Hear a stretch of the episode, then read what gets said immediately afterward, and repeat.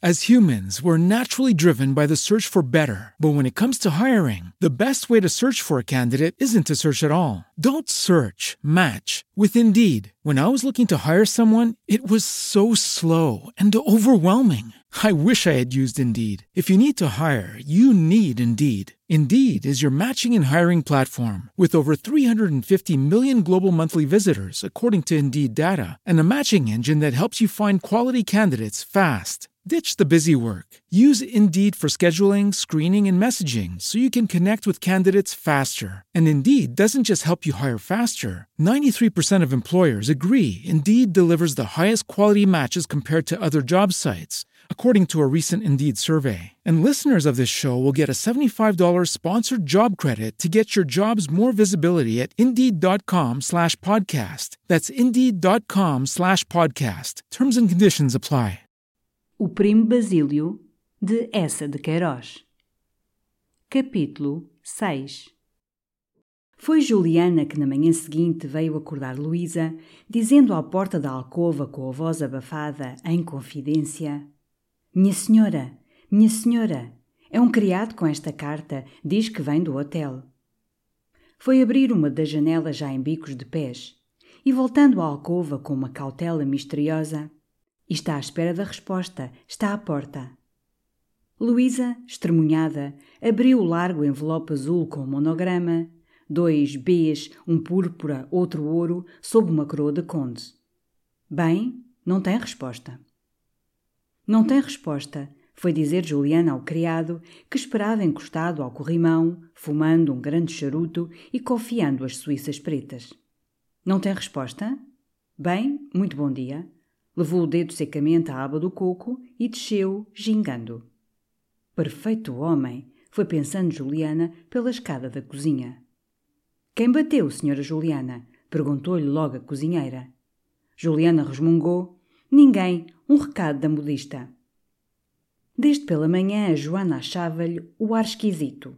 Sentira desde as sete horas varrer, espanejar, sacudir, lavar as vidraças da sala de jantar, arrumar as louças no aparador. E como a azáfama, ouvira cantar a carta adorada, ao mesmo tempo que os canários, nas varandas abertas, chilreavam estridentemente ao sol. Quando veio tomar o seu café à cozinha, não palestrou como de costume. Parecia preocupada e ausente. Joana até lhe perguntou Sente-se pior, senhora Juliana? Eu? Graças a Deus, nunca me senti tão bem. Como a vejo tão calada, a malucar cá por dentro. A gente nem sempre está para gorulhar. Apesar de serem nove horas, não quisera acordar a senhora. Deixá-la descansar, coitada, disse. Foi em pontas de pés encher devagarinho a bacia grande do banho, no quarto. Para não fazer ruído, sacudiu no corredor as saias, o vestido da véspera. E os seus olhos brilharam avidamente quando sentiu na algibeirinha um papel amarrotado. Era o bilhete que Luísa escrevera a Basílio. Por que não vens? Se soubesse o que me fazes sofrer. Teve um momento na mão, mordendo o beiço, o olhar fixo num cálculo agudo. Por fim tornou a metê-lo na algibeira de Luísa, dobrou o vestido, foi estendê-lo com muito cuidado na causeuse. Enfim, mais tarde, sentindo o cuco dar horas, decidiu sair dizer a Luísa, com uma voz meiga: São dez e meia, minha senhora. Luísa, na cama, tinha lido, relido o bilhete de Basílio. Não pudera, escrevia ele, estar mais tempo sem lhe dizer que a adorava. Mal dormira. Erguera-se de manhã muito cedo para lhe jurar que estava louco, que punha a sua vida aos pés dela. Compusera aquela prosa na véspera, no Grêmio, às três horas, depois de alguns robbers de whist, um bife, dois copos de cerveja e uma leitura preguiçosa da ilustração. E terminava exclamando: Que outros desejem a fortuna, a glória, as honras, eu desejo-te a ti. Só a ti, minha pomba, porque tu és o único laço que me prende à vida e se amanhã perdesse o teu amor, juro-te que punha um termo, com uma boa bala, a esta existência inútil. Pedira mais cerveja e levara a carta para fechar em casa, num envelope com o seu monograma, porque sempre fazia mais efeito. E Luísa tinha suspirado, tinha beijado o papel devotamente. Era a primeira vez que lhe escreviam aquelas sentimentalidades e o seu orgulho dilatava-se ao calor amoroso que saía delas, como um corpo ressequido que se estira num banho tépido. Sentia um acréscimo de estima por si mesma e parecia-lhe que entrava, enfim, numa existência superiormente interessante, onde cada hora tinha o seu encanto diferente, cada passo conduzia a um êxtase e a alma se cobria de um luxo radioso de sensações. Ergueu-se de um salto, passou rapidamente um roupão, veio levantar os transparentes da janela. Que linda manhã! Era um daqueles dias do fim de agosto em que o estio faz uma pausa. Há prematuramente, no calor e na luz, uma certa tranquilidade outonal. O sol cai largo, resplandecente, mas pousa de leve. O ar não tem um embaciado canicular e o azul muito alto reluz com uma nitidez lavada. Respira-se mais livremente. E já se não vê na gente que passa o abatimento mole da calma enfraquecedora. Veio-lhe uma alegria. Sentia-se ligeira, tinha dormido a noite de um sono são, contínuo, e todas as agitações, as impaciências dos dias passados pareciam ter-se dissipado naquele repouso. Foi-se ver ao espelho. Achou a pele mais clara, mais fresca e um enternecimento úmido no olhar.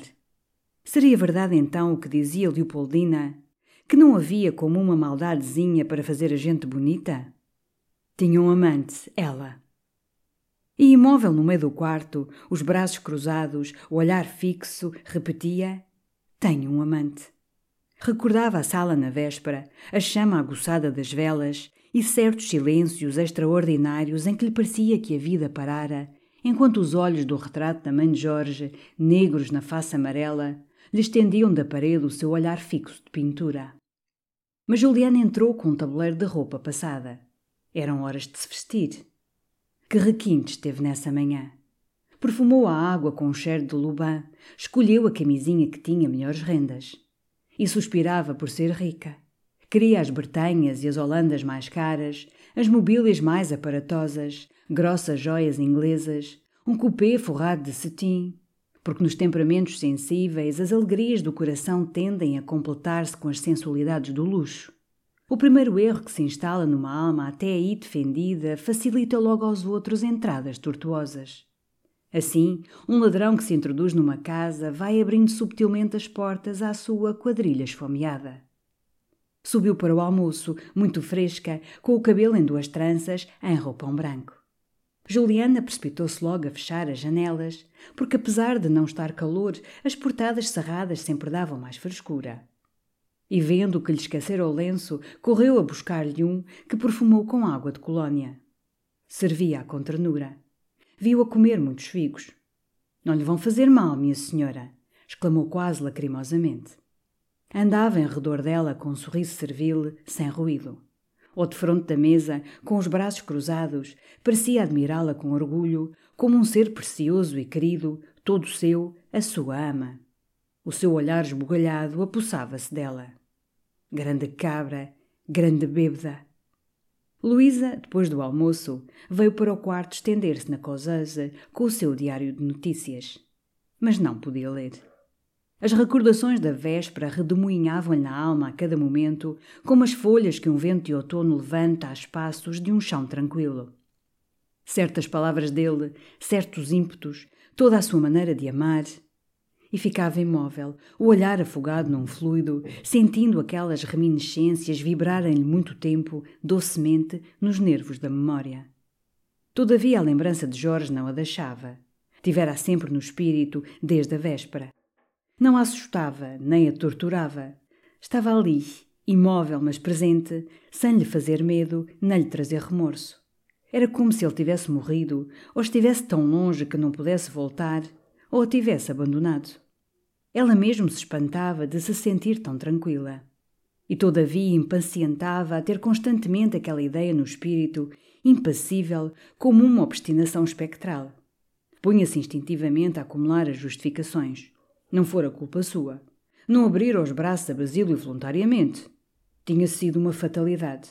Fora o calor da hora, o crepúsculo, uma pontinha de vinho, talvez. Estava doda, de certo e repetia consigo as atenuações tradicionais. Não era a primeira que enganara seu marido. E muitas era apenas por vício, ela fora por paixão. Quantas mulheres viviam num amor ilegítimo e eram ilustres, admiradas. Rainhas mesmo tinham amantes. E ele amava-a tanto. Seria tão fiel, tão discreto. As suas palavras eram tão cativantes, os seus beijos tão estonteadores. E enfim, que lhe havia de fazer agora? Já agora? E resolveu ir responder-lhe. Foi ao escritório. Logo ao entrar, o seu olhar deu com a fotografia de Jorge, a cabeça de tamanho natural, no seu cachilho envernizado de preto. Uma comoção comprimiu-lhe o coração. Ficou como tolhida, como uma pessoa encalmada de ter corrido que entra na frieza de um subterrâneo. E examinava o seu cabelo frisado, a barba negra, a gravata de pontas, as duas espadas encruzadas que reluziam por cima.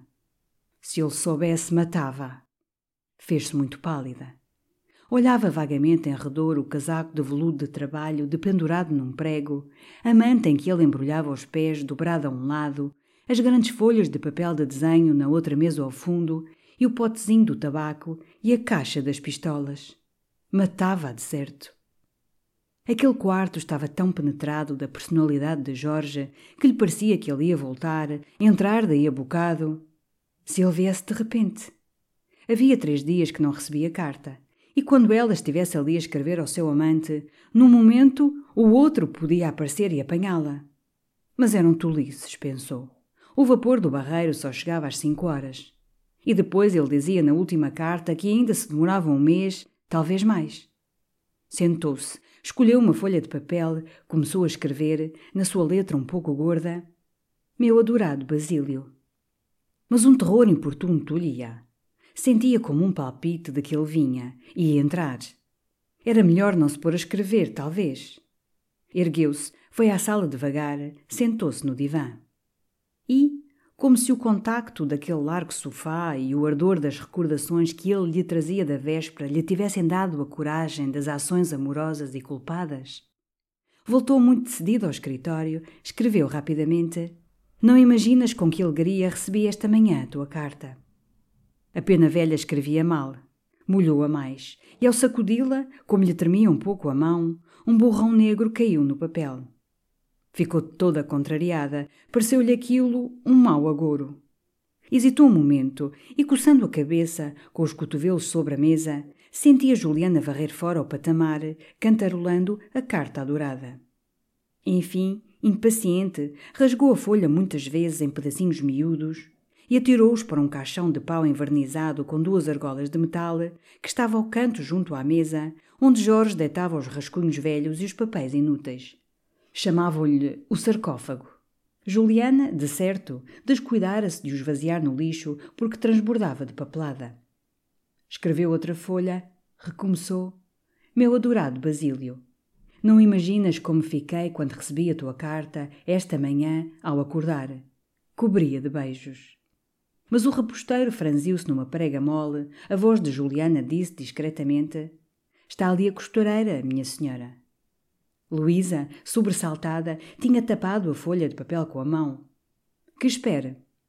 E continuou: Que tristeza que fosse a carta e que não fosses tu que ali estivesses. Estou pasmada de mim mesma, em como tão pouco tempo te apossaste do meu coração, mas a verdade é que nunca deixei de te amar. Não me julgues por isso, Leviana, nem penses mal de mim, porque eu desejo a tua estima, mas é que nunca deixei de te amar e, ao tornar a ver-te, depois daquela estúpida viagem para tão longe, não fui superior ao sentimento que me impelia para ti, meu adorado Basílio. Era mais forte que eu, meu Basílio. Ontem, quando aquela maldita criada me veio dizer que tu te vinhas despedir, Basílio, fiquei como morta.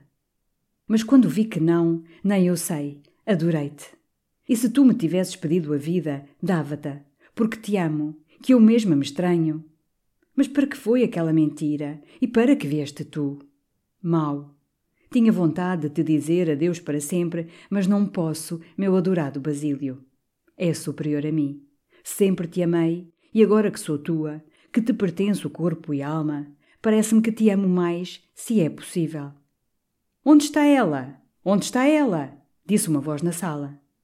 Luísa ergueu-se com um salto, lívida. Era Jorge.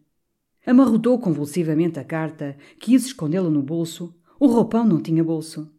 E desvairada, sem reflexão, arremessou-a para o sarcófago. Ficou de pé, esperando, as duas mãos apoiadas à mesa, a vida suspensa. O reposteiro ergueu-se e reconheceu logo o chapéu de veludo azul de Dona Felicidade. Aqui metida, sua brejeira, que estavas tu aqui a fazer? Que tens tu, filha? Estás como a cala. Luísa deixou-se cair no foteio, branca e fria, disse com um sorriso cansado. Estava a escrever, deu-me uma tontura. Ai, tonturas eu! acudiu logo Dona Felicidade. É uma desgraça. A cada momento agarrar-me aos móveis, até tenho medo de andar só. Falta de purgas. Vamos para o quarto, disse logo Luísa. Estamos melhor no quarto. Ao erguer-se, as pernas tremiam-lhe. Atravessaram a sala. Juliana começava a arrumar. Luísa, ao passar, viu na pedra da console, debaixo do espelho oval, um pouco de cinza. Era da véspera, do charuto dele. Sacudiu-a e, ao erguer os olhos, ficou pasmada de se ver tão pálida. A costureira, vestida de preto, com o chapéu de fitas roxas, esperava sentada à beira da causeuse, com um olhar infeliz e o seu embrulho nos joelhos. Vinha provar o corpete de um vestido composto. Assentou, pregou, alinhavou, falando baixo, com uma humildade triste e uma tocinha seca. E apenas ela saiu, de leve, com o seu andar de sombra, o chal tinto muito cingido às omoplatas magras, Dona Felicidade começou logo a falar dele, do conselheiro. Tinham-o encontrado no moinho de vento. Pois, senhores, não lhe viera falar. Fizera-lhe uma cortesia muito seca, por demais, e tic-tic por ali fora, que se diria que ia fugido. Que te parece? Ai, aquelas indiferenças matavam-na. E não as compreendia, não, realmente não as compreendia. Porque, enfim, exclamava, eu bem me conheço, não sou nenhuma criança, mas também não sou nenhum caco. Pois não é verdade? Certamente, disse Luísa distraída. Lembrava-lhe a carta. Olha que aqui onde me vês com os meus quarenta, decotada, ainda valho. O que são ombros e colo é do melhor. Luísa ia erguer-se. Mas Dona Felicidade repetiu: Do melhor. Tomaram-no muitas novas. Creio bem, concordou Luísa, sorrindo vagamente. E ele também não é nenhum rapazinho novo. Não, mas muito bem conservado. E os olhos luziam-lhe. Para fazer ainda uma mulher muito feliz. Muito. Um homem de apetecer, suspirou Dona Felicidade. E Luísa, então? Tu esperas um instantinho. Vou lá dentro e volto já. Vai, filha, vai. Luísa correu ao escritório, direito ao sarcófago. Estava vazio. E a carta dela, santo Deus! Chamou logo Juliana, aterrada. Você despejou o caixão dos papéis? Despejei, sim, minha senhora, respondeu muito tranquilamente. E com interesse: Porquê? Perdeu-se algum papel? Luísa fazia-se pálida. Foi um papel que eu atirei para o caixão. Onde o despejou você? No barril do lixo, como é costume, minha senhora. Imaginei que nada servia. Ah, deixe ver. Subiu rapidamente à cozinha. Juliana, atrás, ia dizendo: Ora, é esta? Pois ainda não há cinco minutos. O caixão estava meio cheio. Andei a dar uma arrumadela no escritório. Valha-me Deus, se a senhora tem dito. Mas o barril do lixo estava vazio. Joana tinha-o ido despejar abaixo naquele instantinho. E vendo a inquietação de Luísa, Porquê? Perdeu-se alguma coisa? Um papel, disse Luísa, que olhava em redor, pelo chão, muito branca. Ele ia uns poucos de papéis, minha senhora, disse a rapariga. Eu deitei tudo ao despejo. Podia ter ficado algum caído por fora, senhora Joana, lembrou timidamente Juliana. Vá ver, vá ver, Joana, acudiu Luísa com uma esperança. Juliana parecia aflita. Jesus, senhor, eu podia lá adivinhar. Mas para que não disse a senhora? Bem, bem, a culpa não é sua, mulher. Credo que até se me está a embrulhar o estômago. E a coisa de importância, minha senhora? Não, é uma conta. Valha-me Deus. Joana voltou, sacudindo um papel enxovalhado. Luísa agarrou, leu. O diâmetro do primeiro poço de exploração. Não, não é isto, exclamou toda contrariada. Então foi para baixo, para o cano, minha senhora, não está mais nada. Viu bem? esquadrinhei tudo. E Juliana continuava, desolada. Antes queria perder dez tostões. Uma assim. Eu, minha senhora, podia lá adivinhar? Bem, bem, murmurou Luísa, descendo. Mas estava assustada. Sentia mesmo uma suspeita indefinida. Lembrou-lhe o bilhete que escrevera na véspera a Basílio e que metera, todo amarrotado, no bolso do vestido. Entrou no quarto, agitada. Dona Felicidade tirara o chapéu, acomodara-se na causeuse. Tu desculpas, hã? fez Luísa. Anda, filha, anda, respondeu. Perdi uma carta, respondeu. Foi ao guarda-vestidos, achou logo o bilhete na algibeira. Aquilo serenou-a. A carta tinha ido para o lixo, de certo. Mas que imprudência! Bem, acabou-se, disse, sentando-se resignada. E Dona Felicidade, imediatamente, baixando a voz muito confidencialmente: Ora, eu vinha-te falar numa coisa. Mas vê lá, olha que é segredo. Luísa ficou logo sobressaltada. Tu sabes, continuou Dona Felicidade, devagar, com pausas, que a minha criada, a Josefa, está para casar com um galego. O homem é de ao pé de Tui, e diz que na terra dele há uma mulher que tem uma virtude para fazer casamentos que é uma coisa milagrosa. Diz que é o mais que há. Em deitando, a sorte a um homem, o homem entra-lhe uma tal paixão que se arranja logo o casamento e é a maior felicidade. Luísa, tranquilizada, sorriu. Escuta, acudiu Dona Felicidade, não te ponhas já com as tuas coisas. No seu tom grave havia um respeito supersticioso. Diz que tem feito milagres. Homens que tinham desamparado raparigas, outros que não faziam caso delas, maridos que tinham amigas, enfim, toda a sorte de ingratidão. Aí a mulher deitando o encanto, os homens começam a esmorecer, a arrepender-se, a apaixonar-se e estão pelo beiço. A rapariga contou-me isto. Eu lembrei-me logo de deitar uma sorte ao conselheiro, exclamou Luísa. Que te parece? Luísa deu uma risada sonora. Mas Dona Felicidade quase se escandalizou. Contou outros casos. Um fidalgo desonrara uma lavadeira. Um homem que abandonou a mulher e os filhos fugira com uma bêbada. Em todos a sorte operara de um modo fulminante, produzindo um amor súbito e fogoso pela pessoa desprezada. Apareciam logo rendidos se estavam perto. Se estavam longe, voltavam ávidos, a pé, a cavalo, na mala posta, apressando-se, ardendo e entregavam-se, mansos e humildes, como escravos acorrentados. Mas o galego, continuava ela muito excitada, diz que para ir à terra, falar à mulher, levar o retrato do conselheiro, é necessário o retrato dele, o meu, é necessário o meu, ir falar, voltar. Quer sete moedas. Oh, dona Felicidade! fez Luísa repreensivamente. Não me digas, não venhas com as tuas. Olha que eu sei de casos. E erguendo-se, mas são sete moedas, sete moedas! exclamou, arregalando os olhos. Juliana apareceu à porta e, muito baixinho, com um sorriso, A senhora faz favor? Chamou-a para o corredor, em segredo. Esta carta, que vem do hotel. Luísa fez-se escarlate. Credo, mulher, não é necessário fazer mistérios. Mas não entrou no quarto, abriu-a logo no corredor. Era a lápis, escrita à pressa.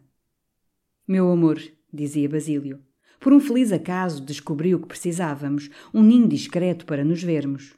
E indicava a rua, o número, os sinais, o caminho mais perto. Quando vens, meu amor? Vem amanhã. Batizei a casa com o nome de Paraíso. Para mim, minha adorada, é com efeito o paraíso. Eu espero-te lá desde o meio-dia. Logo que te a viste, deixo. Aquela precipitação amorosa em arranjar o ninho, provando uma paixão impaciente, toda ocupada dela, produziu-lhe uma dilatação doce do orgulho. Ao mesmo tempo que aquele paraíso secreto, como num romance, lhe dava a esperança de felicidades excepcionais. E todas as suas inquietações, os sustos da carta perdida se dissiparam de repente sob uma sensação cálida, como flocos de névoa sob o sol que se levanta. Voltou ao quarto com um olhar risonho. Que te parece, hein? Perguntou logo Dona Felicidade, a quem a sua ideia ocupava tiranicamente. O quê? Achas que mando o homem a tui? Luísa encolheu os ombros. Veio-lhe um tédio de tais enredos de bruxaria misturados a amores caturras. Na vaidade da sua intriga romântica, achava repugnante aquele sentimentalismo senil. Tolices, disse com mais desdém. Oh, filha, não me digas, não me digas, acudiu desolada Dona Felicidade. Bem, então manda, manda, fez Luísa, já impaciente. Mas são sete moedas, exclamou Dona Felicidade, quase chorosa. Luísa pôs-se a rir. Por um marido? Acho barato. E se a sorte falha? Então é caro. Dona Felicidade deu um grande ai. Estava muito infeliz, naquela hesitação entre os impulsos da concupiscência e as prudências da economia. Luísa teve pena dela e, tirando um vestido do guarda-roupa, deixa lá, filha, não hão de ser necessárias bruxarias. Dona Felicidade ergueu os olhos ao céu. Vais sair? perguntou melancolicamente. Não. Dona Felicidade propôs-lhe então que viesse com ela à encarnação. Visitavam a Silveira, coitada, que tinha um furúnculo. E viam a armação da igreja para a festa, estreava-se o frontal novo, um primor. E estou também com vontade de ir rezar uma estaçãozinha para aliviar cá por dentro, ajuntou, suspirando. Luísa aceitou. Apetecia-lhe ir ver altares alumiados, ouvir o ciciar de rezas no coro, como se os requintes devotos dissessem bem com as suas disposições sentimentais. Começou a vestir-se depressa. Como tu estás gorda, filha! exclamou Dona Felicidade admirada, vendo dos ombros o colo.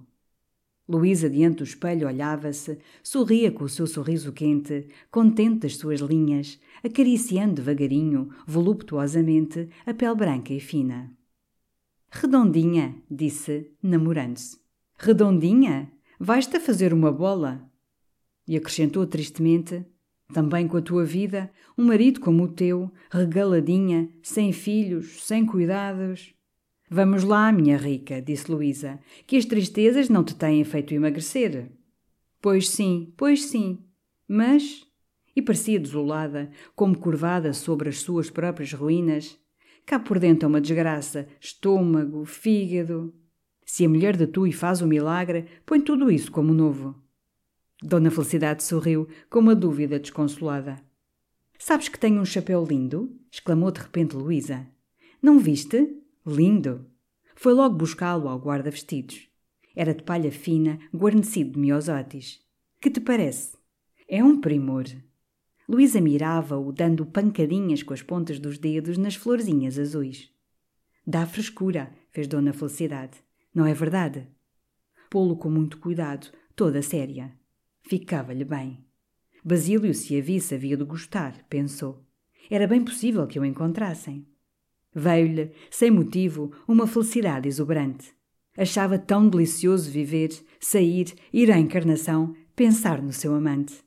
E toda no ar, procurava pelo quarto as chavinhas do tocador. Onde tinha deixado as chaves? Na sala de jantar, talvez. Ia ver. Saiu correndo, tontinha, cantarolando, Amici, la notte bella, la la la la. Quase topou com Juliana, que varria o corredor. Não deixe de engomar a saia bordada para amanhã, Juliana.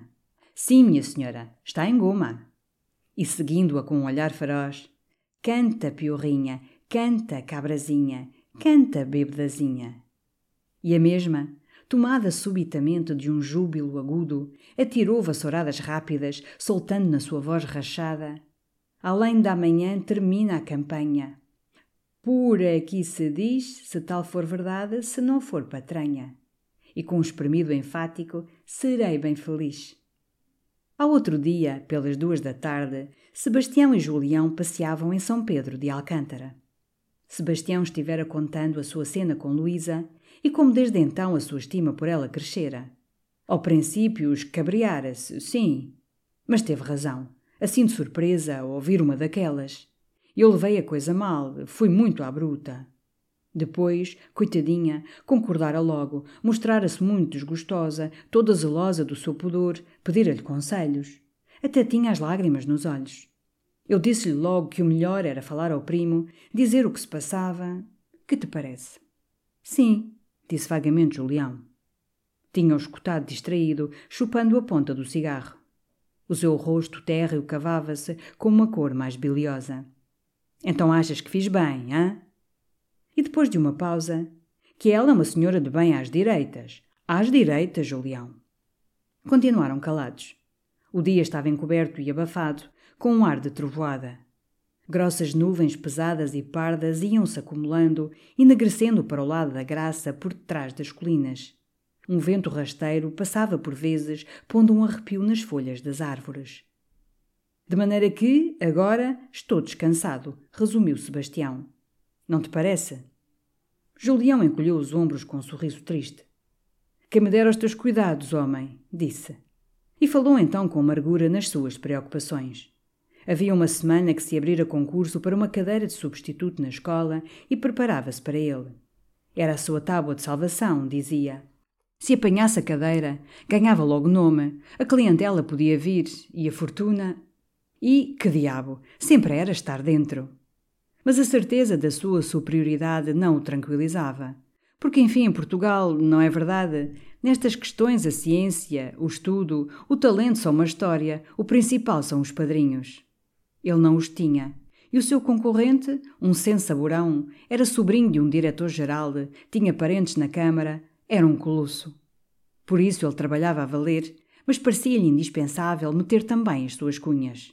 Mas quem? Tu não conheces ninguém, Sebastião? Sebastião lembrava-se de um primo seu, deputado pelo Alentejo, um gordo, da maioria, um pouco fanhoso. Se Julião queria, falava-lhe. Mas sempre ouvira dizer que a escola não era gente de empenhos e de intriga. De resto, tinha um conselheiro Acácio. Uma besta, fez Julião. Um parlapatão. Quem faz lá caso daquilo?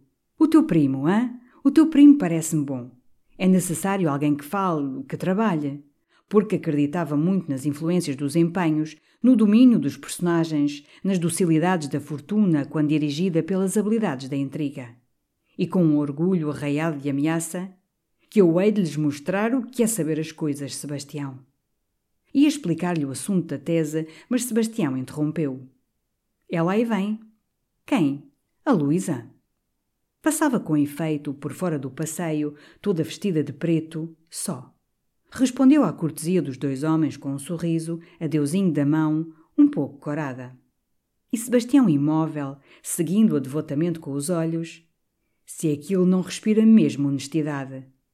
Vai às lojas, santa rapariga. Ia encontrar Basílio no paraíso pela primeira vez. estava muito nervosa. Não pudera dominar, desde pela manhã, um medo indefinido que lhe fizera pôr um véu muito espesso e bater o coração ao encontrar Sebastião. Mas ao mesmo tempo uma curiosidade intensa, múltipla, impelia com um estremecimentozinho de prazer. Ia, enfim, ter ela própria aquela aventura que lera tantas vezes nos romances amorosos. Era uma forma nova do amor que ia experimentar, sensações excepcionais. Havia tudo: a casinha misteriosa, o segredo ilegítimo, todas as palpitações do perigo. Porque o aparato impressionava a mais que o sentimento. E a casa em si interessava, atraía a mais que Basílio. Como seria?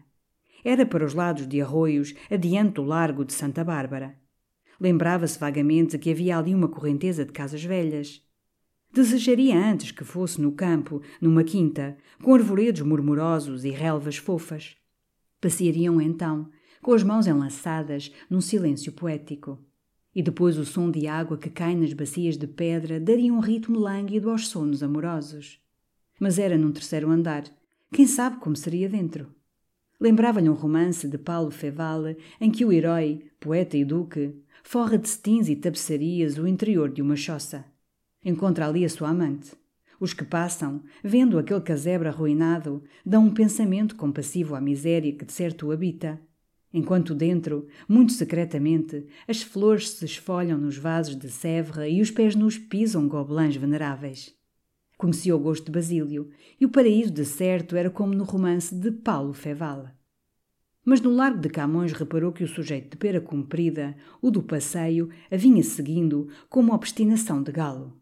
Tomou logo um cupê e ao descer o chiado sentia uma sensação deliciosa em ser assim levada rapidamente para o seu amante e mesmo olhava com certo desdém os que passavam no movimento da vida trivial, enquanto ela ia para uma hora tão romanesca da vida amorosa.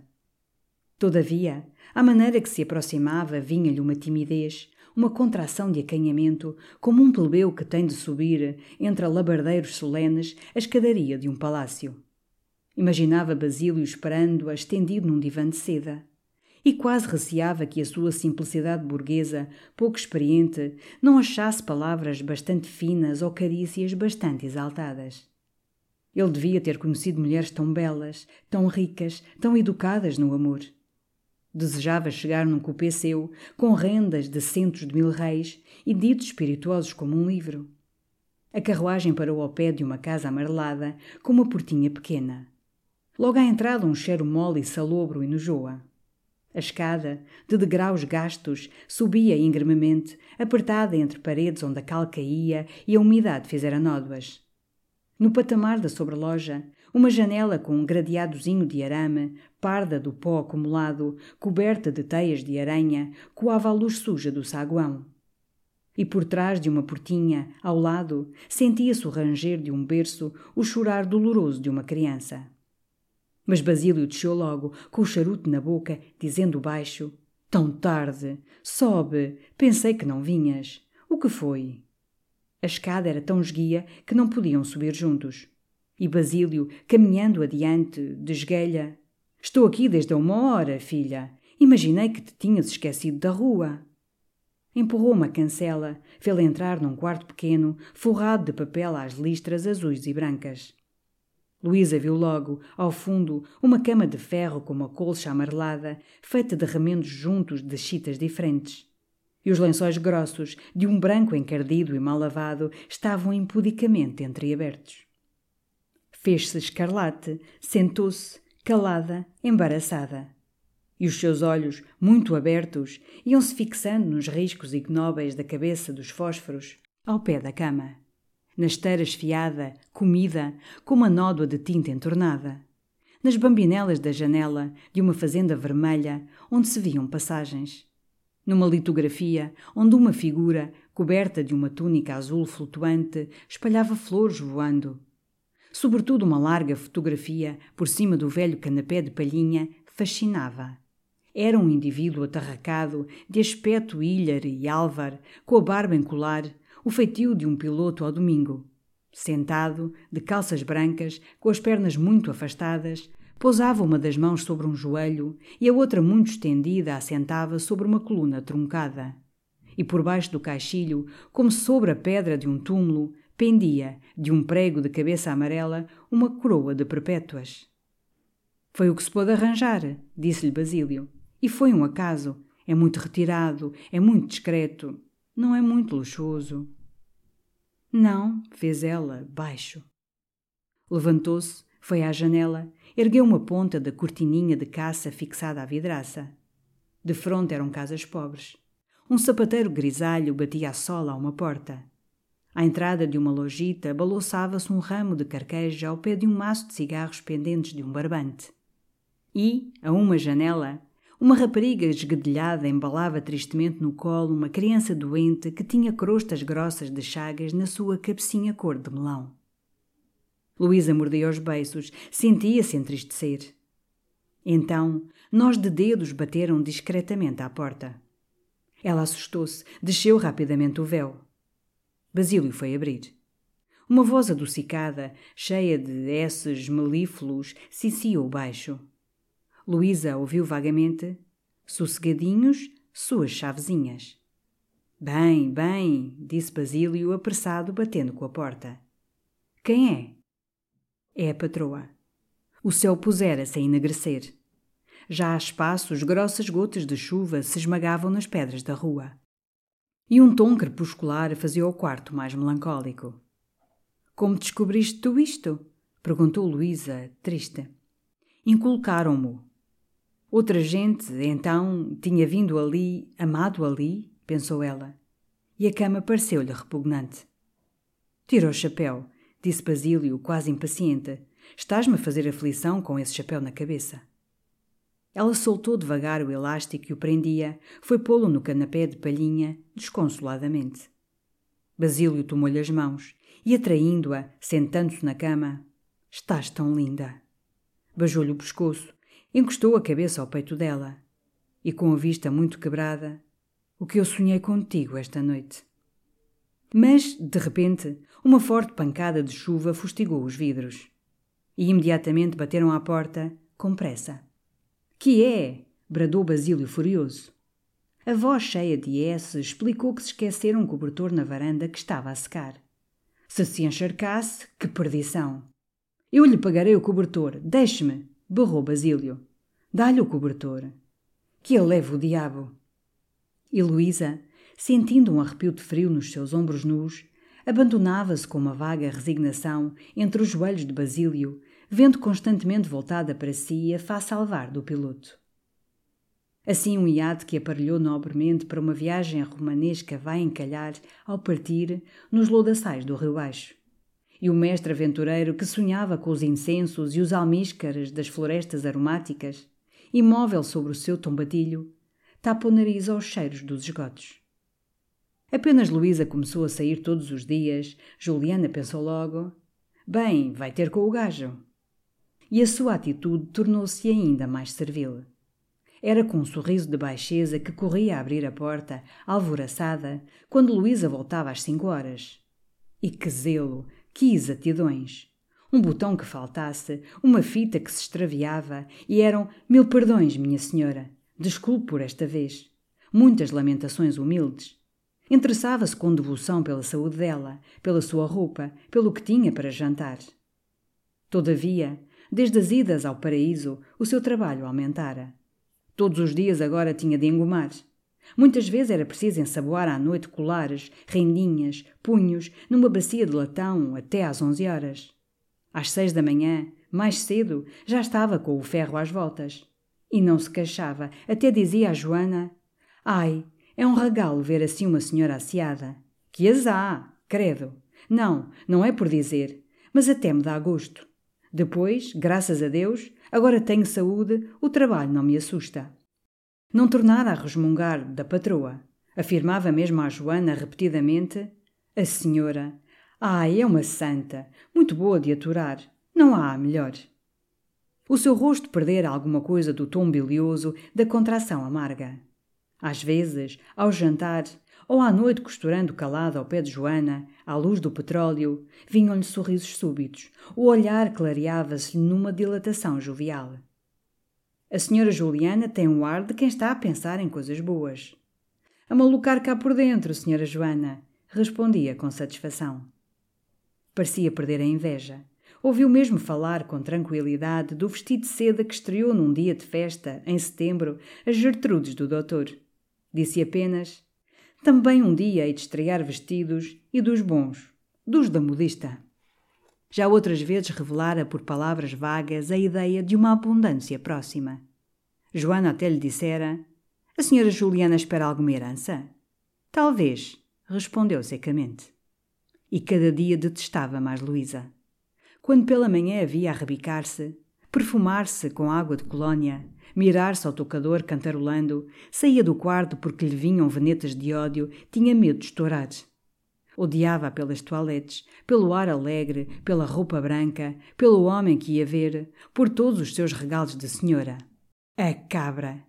Quando ela saía ia espreitar, vê-la subir a rua e fechando a vidraça com um risinho rancoroso. Diverte-te, piorrinha, diverte-te, que o meu dia há de chegar, oh, seada! Luísa, com efeito, divertia-se. Saía todos os dias às duas horas.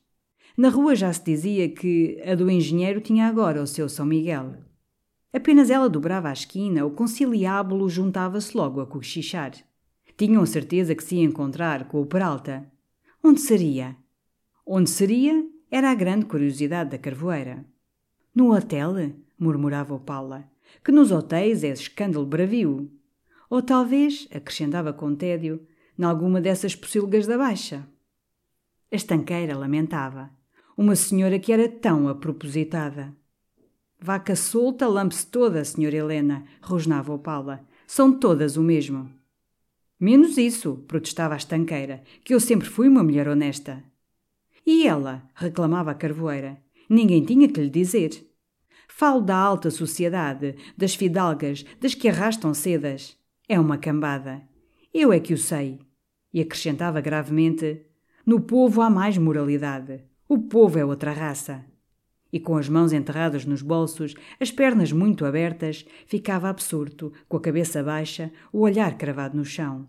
Se é, murmurava, se é. Como se estivesse positivamente achando as pedrinhas da calçada menos numerosas que as virtudes do povo. Sebastião, que tinha estado na quinta de Almada quase duas semanas, ficou aterrado quando, ao voltar, a Joana lhe deu as grandes novidades. Que a Luizinha agora saía todos os dias às duas horas, que o primo não voltara. A Gertrudes é que lhe dissera. Não se falava na rua noutra coisa. Então a pobre senhora nem sequer pode ir às lojas, aos seus arranjos, exclamou Sebastião. A Gertrudes é uma desavergonhada e nem sei como a tia Joana consente que ela ponha aqui os pés vir com esses mexericos. Cruzes, olha o destempero, replicou muito escandalizada a tia Joana. Oh menino, realmente, a pobre mulher disse o que ouviu na rua. Que ela até a defende, até ela é que a defende. Até se esteve a queixar que se fala, que se fala. Boa! E a tia Joana saiu, resmungando. Olha o destempero, credo! Sebastião chamou-a, aplacou-a. Mas quem fala, tia Joana? Quem? E muito enfaticamente, toda a rua, toda a rua, toda a rua. Sebastião ficou aniquilado. Toda a rua. Pudera! Se ela agora se punha a sair todos os dias, uma senhora que, quando estava Jorge, não saía do buraco. A vizinhança, que murmurara das visitas do outro, naturalmente começava a comentar as saídas dela. Estava-se a desacreditar. E ele não podia fazer nada. Ir adverti-la? Ter outra cena? Não podia. Procurou-a. Não lhe queria de certo tocar em nada, ia só vê-la. Não estava. Voltou daí a dois dias. Juliana veio dizer à cancela, com o seu sorriso amarelado: Foi-se agora mesmo, há um instantinho. Ainda apanha a patriarcal. Enfim, um dia encontrou-a ao princípio da rua de São Roque. Luísa pareceu muito contente em o ver. Porque se tinha demorado tanto em Almada? Que deserção! Trazia carpinteiros, era necessário vigiar as obras. E ela? Bem, um bocado aborrecida. O Jorge diz que ainda se demora. Tenho estado muito só. Nem Julião, nem conselheiro, ninguém.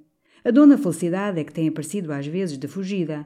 Está agora sempre metida na encarnação. Isto gente devota. E riu.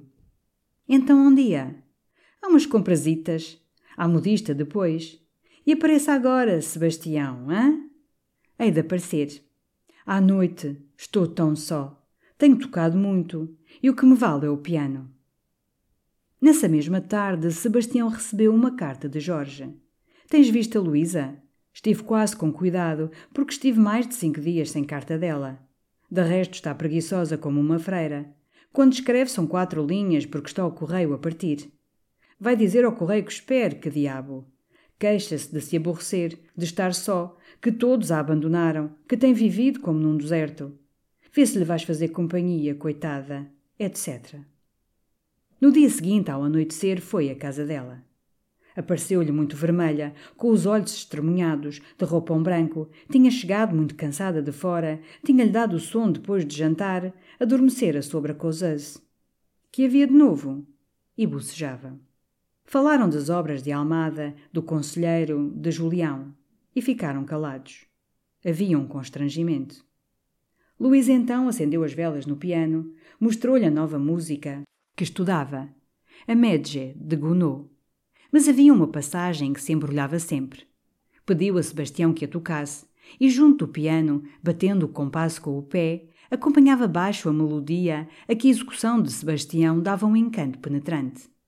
Quis tentar depois, mas enganou-se, zangou-se, atirou a música para o lado, veio sentar-se no sofá, dizendo: Quase nunca toco, estão-se-me a enferrujar os dedos. Sebastião não se atrevia a perguntar pelo primo Basílio. Luísa não lhe pronunciou sequer o nome.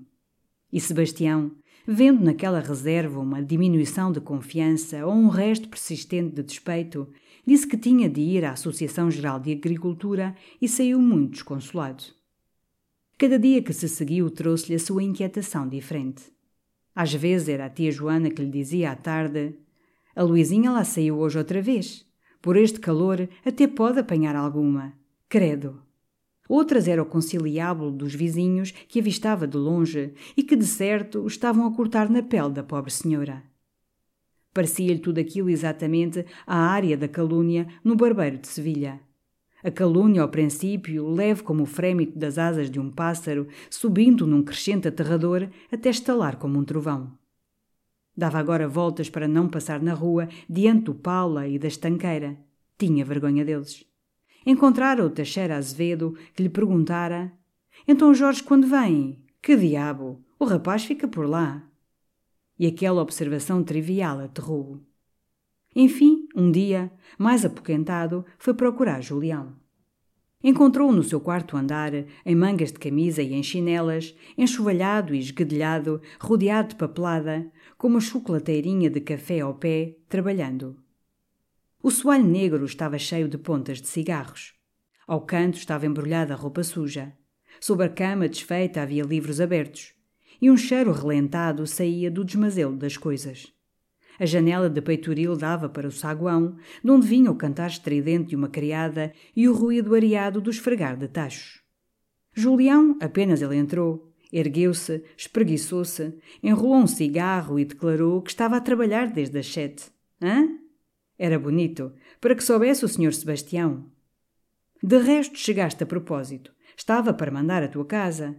Devia receber aí um dinheiro e não veio. Dá cá uma libra e imediatamente começou a falar da tese. A coisa saía. Leu-lhe parágrafos do prólogo com uma deleitação paternal e, muito satisfeito, na abundância de confiança que dá a excitação do trabalho, com grandes passadas pelo quarto, é de lhes mostrar que ainda há portugueses em Portugal, Sebastião. Hei de os deixar de boca aberta. Tu verás. Sentou-se, pôs a numerar as folhas escritas, assobiando. Sebastião, então, com timidez, quase vexado de perturbar com as suas preocupações domésticas aqueles interesses científicos, disse baixo: Pois eu vim-te falar por causa lá da nossa gente. Mas a porta abriu-se com força e um rapaz de barba desleixada e olhar um pouco dodo entrou. Era um estudante da escola, amigo de Julião. E quase imediatamente os dois recomeçaram uma discussão que tinham travado de manhã e que fora interrompida às onze horas, quando o rapaz de olhar dodo descera a almoçar a Áurea. Não, menino! exclamava o estudante, exaltado. Estou na minha. A medicina é uma meia ciência, a filosofia é outra meia ciência. São ciências conjeturais, porque nos escapa à base conhecer o princípio da vida. E cruzando os braços diante de Sebastião, bradou-lhe: Que sabemos nós do princípio da vida? Sebastião, humilhado, baixou os olhos. Mas Julião indignava-se.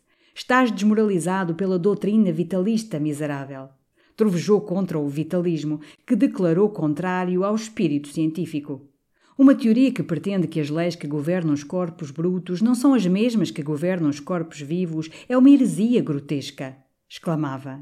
E Bichat, que a proclama, é uma besta. O estudante, fora de si, bradou que chamar a Bichat uma besta era simplesmente de um alarve. Mas Julião desprezou a injúria e continuou, exaltado nas suas ideias, que nos importa a nós o princípio da vida? Importa-me tanto como a primeira camisa que vesti. O princípio da vida é como outro qualquer princípio. Um segredo. Havemos de ignorá-lo eternamente. Não podemos saber nenhum princípio. A vida, a morte, as origens, os fins, mistérios. São causas primárias com que não temos nada a fazer, nada. Podemos batalhar séculos que não avançamos uma polegada. O fisiologista, o químico, não têm nada com os princípios das coisas. O que lhes importa são os fenómenos.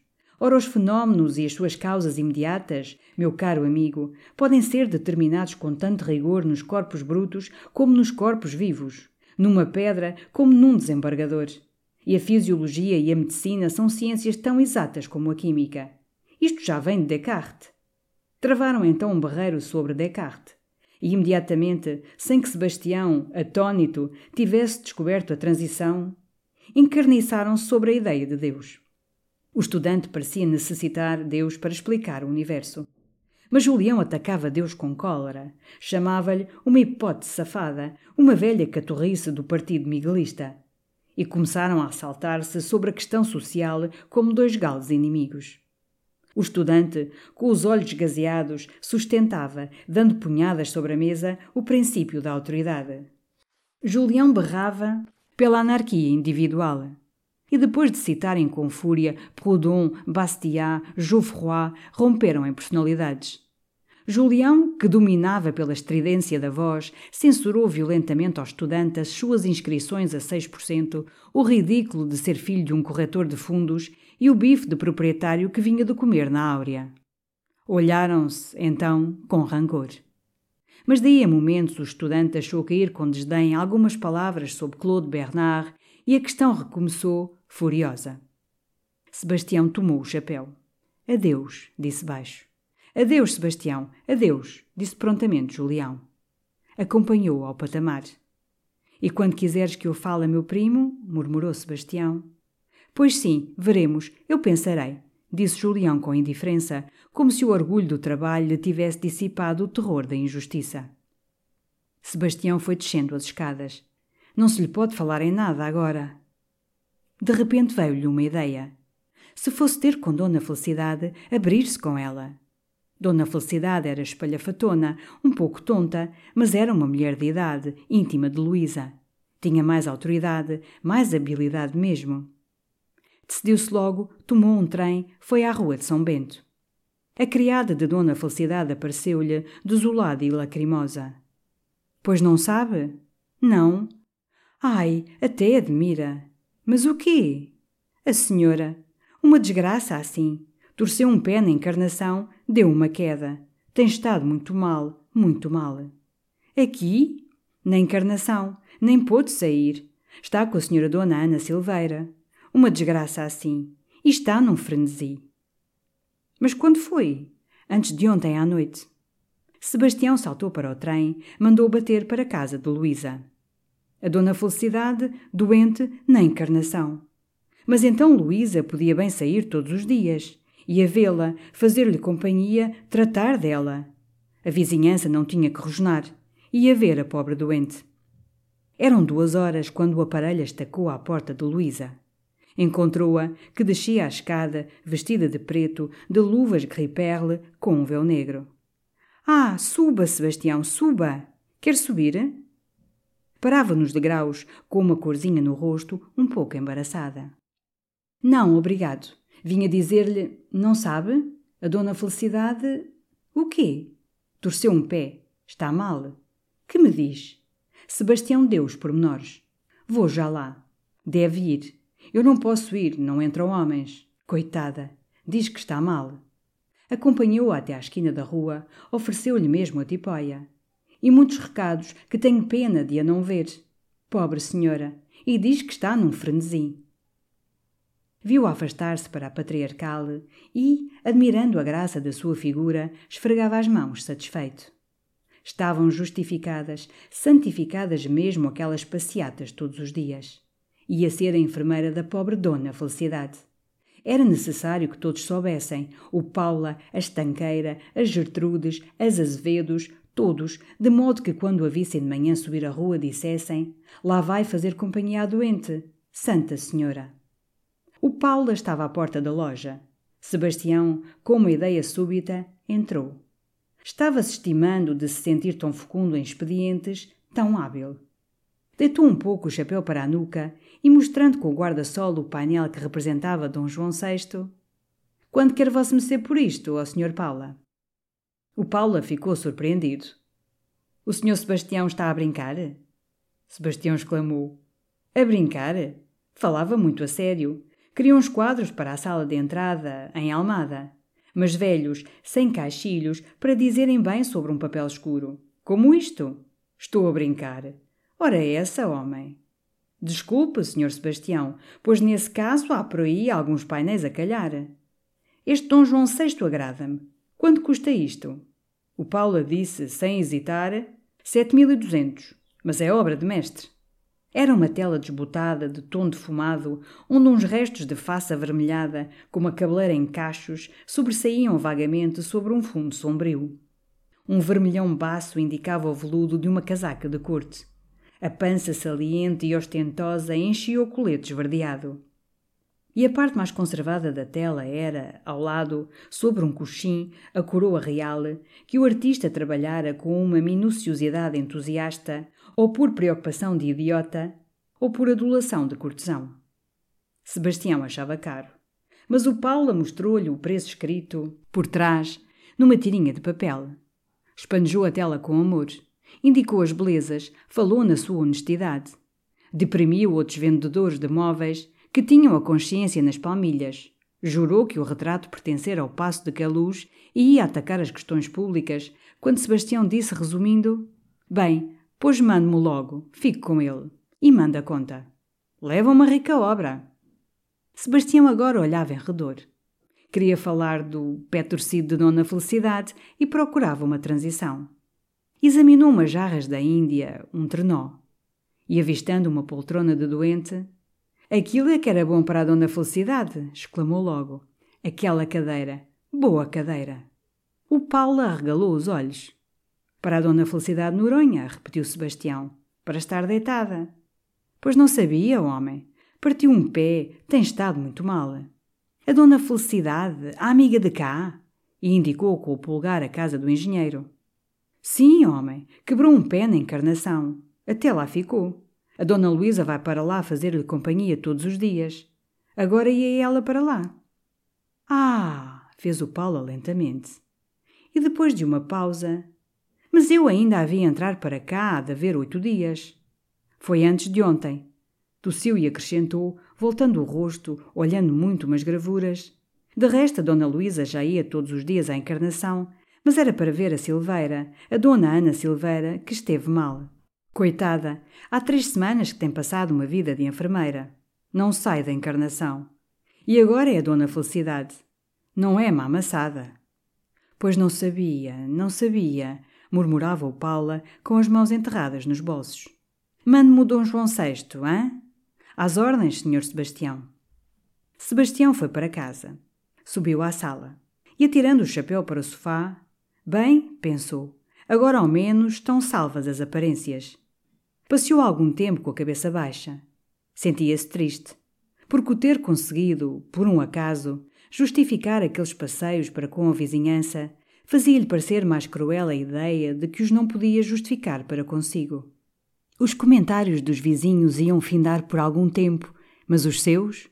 Queria achá-los falsos, pueris, injustos.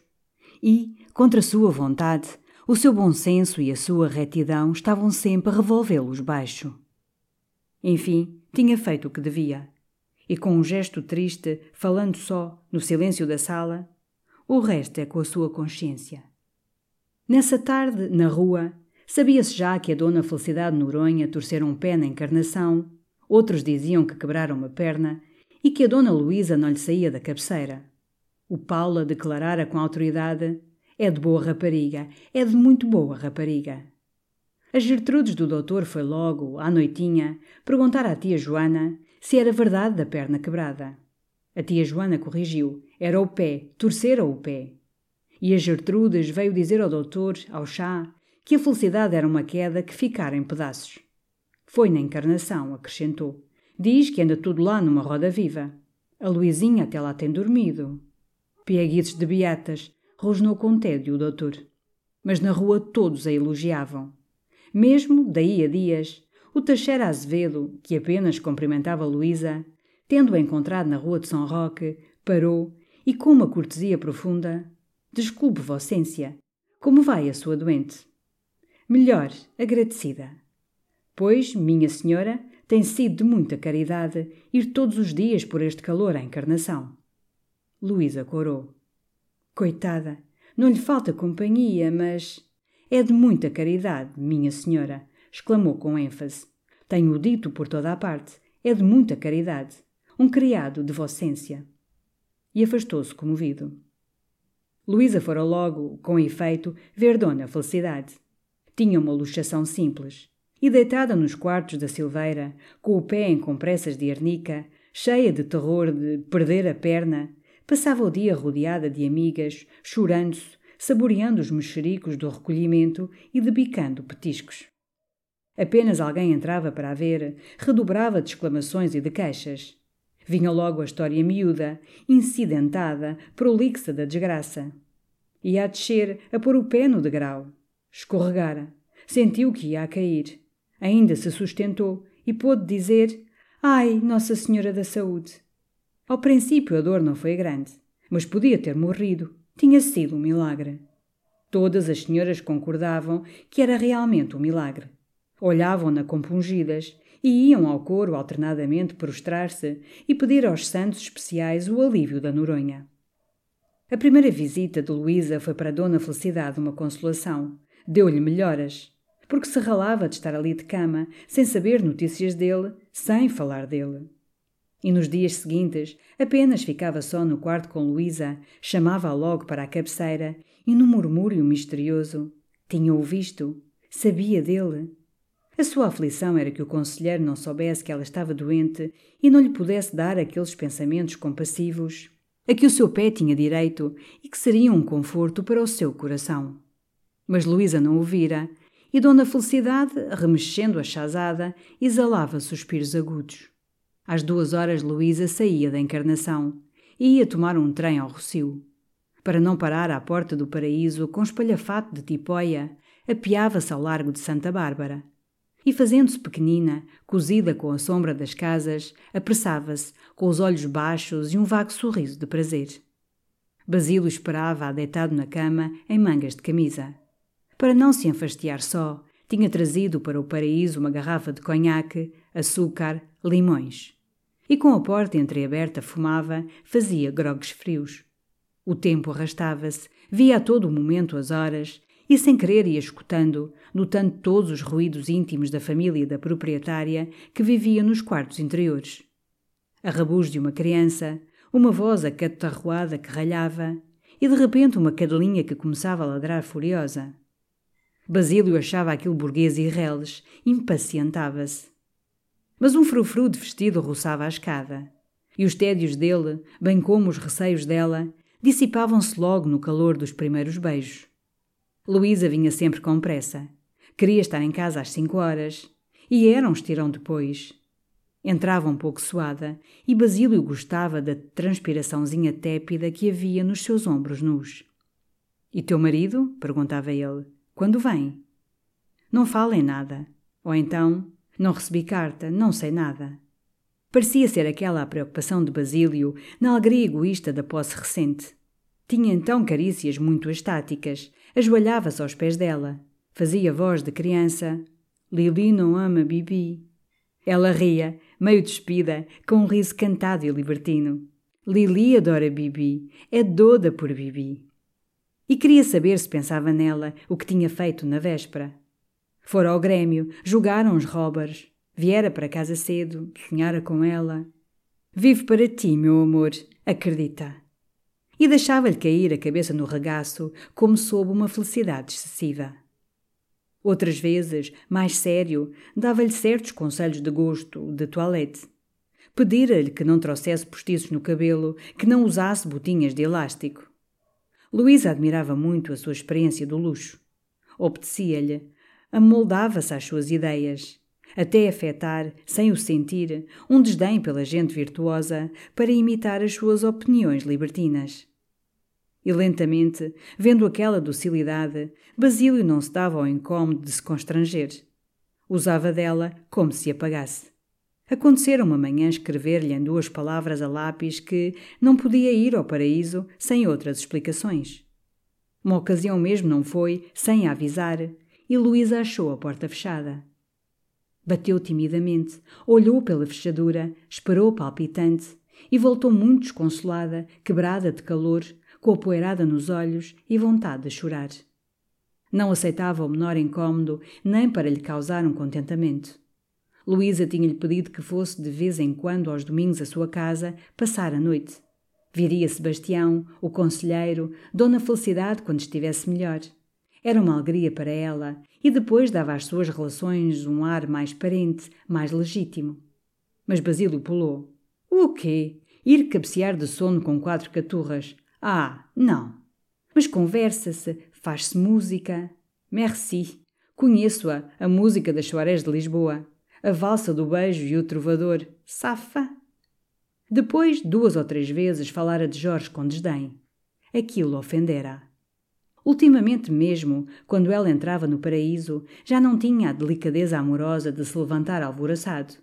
Sentava-se apenas na cama e, tirando preguiçosamente o charuto da boca, Ora viva a minha flor, dizia. E um ar de superioridade quando lhe falava. Um modo de encolher os ombros, de exclamar: Tu não percebes nada disso. Chegava a ter palavras cruas, gestos brutais.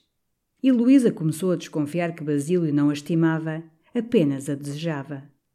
Ao princípio chorou. Resolveu explicar-se com ele, romper se fosse necessário. Mas adiou, não se atrevia. A figura de Basílio, a sua voz, o seu olhar dominavam-na. E acendendo-lhe a paixão, tiravam-lhe a coragem de a perturbar com queixas. Porque estava convencida então que o adorava. O que lhe dava tanta exaltação no desejo, se não era a grandeza do sentimento?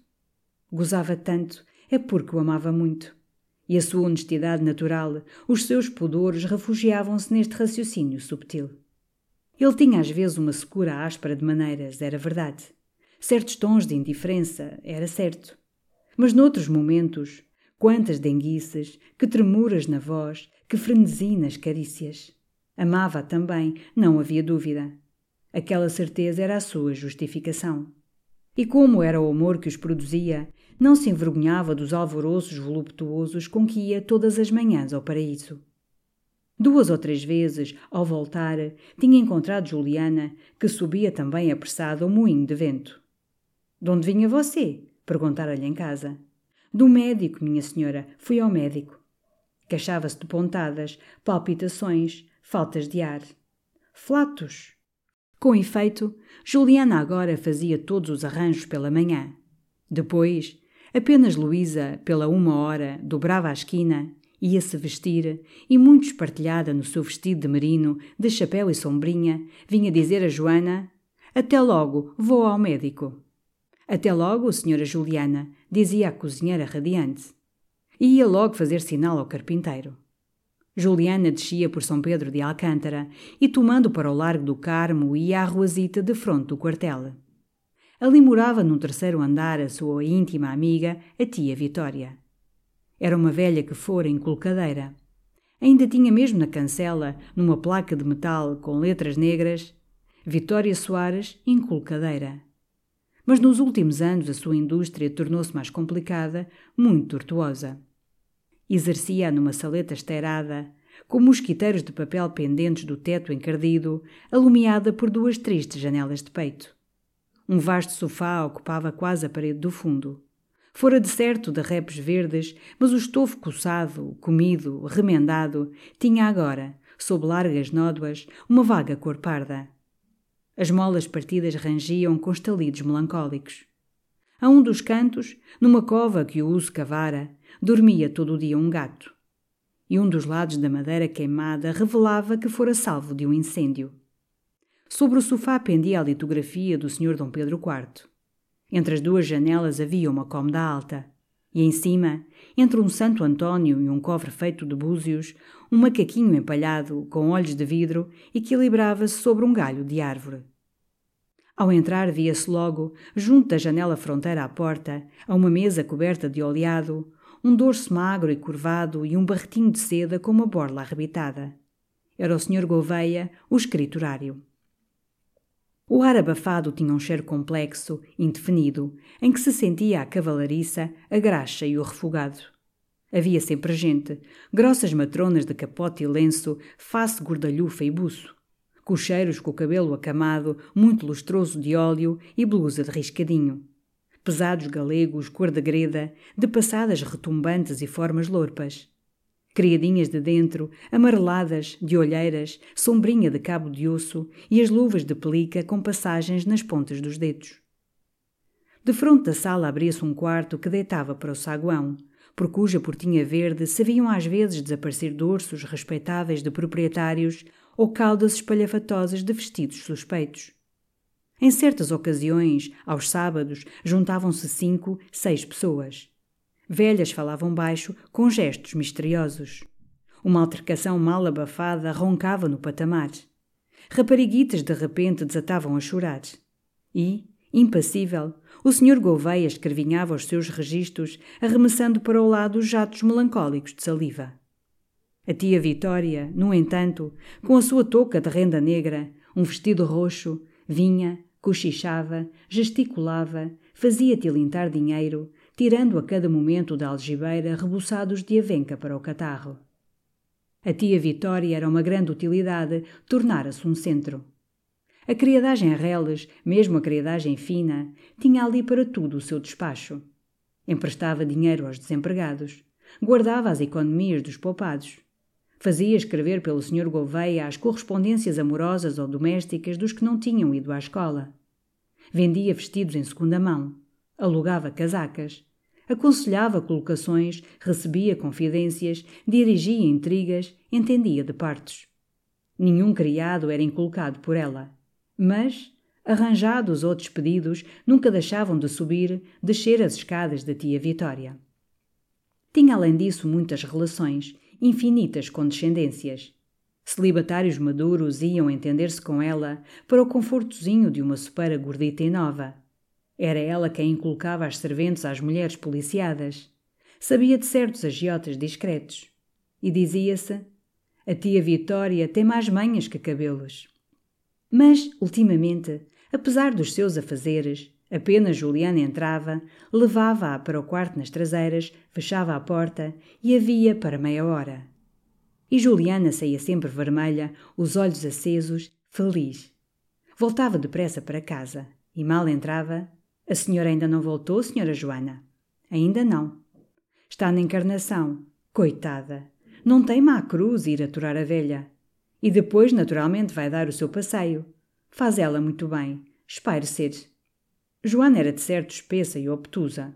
Além disso, a paixão animal pelo rapazol emparvecia. Todavia, percebera que a senhora Juliana andava muito derretida pela senhora. Disse-lhe o mesmo um dia. Fosse-me agora, senhora Juliana. Parece mais na bola da senhora. Na bola? Sim, quero dizer, mais aquela, mais mais apegada à senhora? Mais apegada. Sempre o estive. Mas então, às vezes a gente tem os seus repentes. Que olhe, senhora Joana, não se acha melhor que aqui. Senhora de muito bom gênio, nada de esquisitices, nenhumas prisões. Ai, é dar louvores ao céu de estarmos neste descanso. E é. A casa com efeito tinha um aspecto jovial de felicidade tranquila. Luísa saía todos os dias e achava tudo bom. Nunca se impacientava. A sua antipatia por Juliana parecia dissipada, considerava uma pobre de Cristo. Juliana tomava os seus caldinhos, dava os seus passeios, ruminava. Juliana, muito livre, muito só em casa, regalava-se com o carpinteiro. Não vinham visitas. Dona Felicidade, na encarnação, inundava-se de arnica. Sebastião fora para Almada vigiar as obras. O conselheiro partira para Sintra. Dar umas férias ao espírito, tinha ele dito a Luísa, e deliciar-se nas maravilhas daquele Éden. O senhor Julião, o doutor, como dizia a Joana, trabalhava a sua tese. As horas eram muito regulares, havia sempre um silêncio pacato. Juliana, um dia na cozinha, impressionada por aquele recolhimento satisfeito de toda a casa, exclamou para Joana: Não se pode estar melhor. A barca vai no Mar de Rosas. E acrescentou, com uma risadinha: e eu ao leme. As humans, we're naturally driven by the search for better. But when it comes to hiring, the best way to search for a candidate isn't to search at all. Don't search, match with Indeed. When I was looking to hire someone, it was so slow and overwhelming. I wish I had used Indeed. If you need to hire, you need Indeed. Indeed is your matching and hiring platform with over 350 million global monthly visitors, according to Indeed data, and a matching engine that helps you find quality candidates fast. Ditch the busy work. Use Indeed for scheduling, screening, and messaging so you can connect with candidates faster. And Indeed doesn't just help you hire faster. 93% of employers agree Indeed delivers the highest quality matches compared to other job sites according to a recent Indeed survey. And listeners of this show will get a $75 sponsored job credit to get your jobs more visibility at Indeed.com slash podcast. That's Indeed.com slash podcast. Terms and conditions apply.